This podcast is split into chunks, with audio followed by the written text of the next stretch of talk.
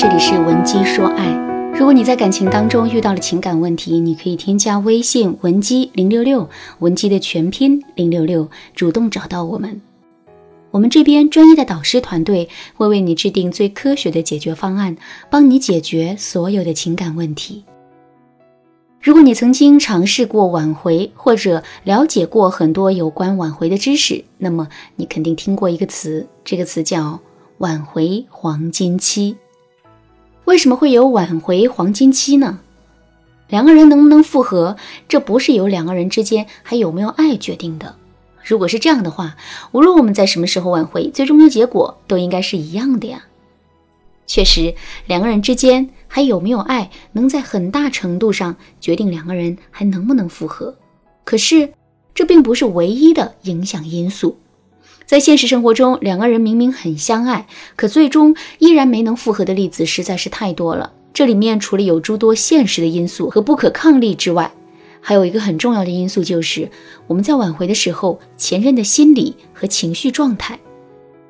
举个例子来说，我是一个非常喜欢看电影的人，现在你具备了所有看电影的条件，比如你有钱、有时间，离影院的距离也合适，在这种情况下。你就一定会去看电影吗？不一定，这还要看你有没有看电影的心情。如果当时你正巧碰到了一件糟心事，情绪很低落，在这种情况下，你是没有心情去看电影消遣的。另外，如果在这个时候有个人非拉着你去看电影，你的心里又会是一种什么样的感受呢？你肯定会感到很烦躁、很生气，对吧？同时，如果你当时的情绪高涨，心情很好，即使你没有那么想看电影，在别人的撺掇之下，你肯定也就去了。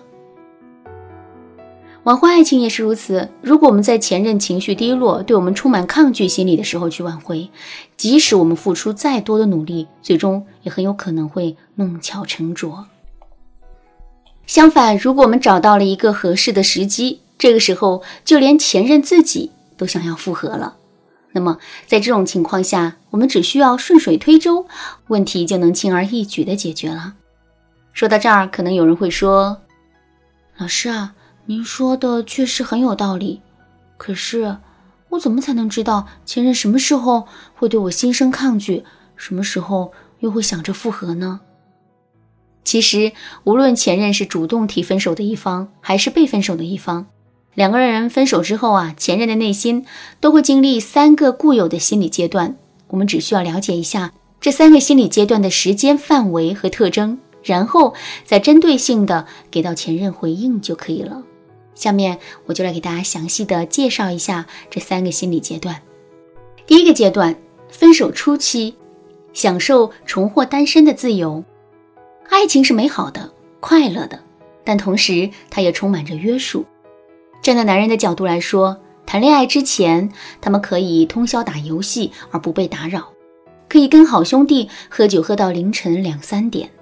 可是谈了恋爱之后，这些立马就变成了奢侈。虽然我们的约束确实是为了男人好，但约束毕竟是约束。对于天生爱自由的男人来说，这种约束会让他们倍感压力。现在好了，两个人彻底分手了。虽然分手的结局也会让男人感到苦恼，但他们毕竟是重获自由了。从此之后，他们再也不用来猜我们的心思，再也不用来哄我们，也再也不用面对因为男女思维差异所导致的各种苦恼了。所以，此时的男人势必会像一匹野马一样拼命地奔跑，享受自由，而不会过多的去想感情的事情。如果在这种情况下，我们去挽回前任的话，最终会出现什么结果呢？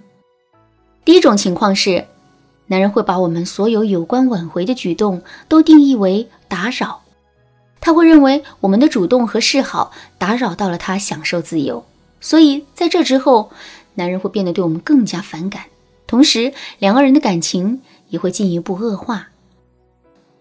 第二种情况是，我们也有可能会成功挽回。但复合之后的感情肯定是不稳定的。在我辅导过的诸多有挽回需求的学员当中，很多都有过在两个人分手初期啊就成功复合的经历。但最终无一例外，复合后的感情又出问题了。而且大多数的情况都是两个人复合后还不到两个月，互相之间就又因为吵架分手了。总而言之，在两个人分手的初期，也就是两个人分手后一到两周的时间内，我们千万不要贸然去挽回。正确的做法是，我们要利用这段时间，好好的调整一下自身的心态，好好的梳理一下两个人的感情过往，然后针对性的解决自身的问题。第二个阶段，分手中期，男人对单身的生活感到不适应。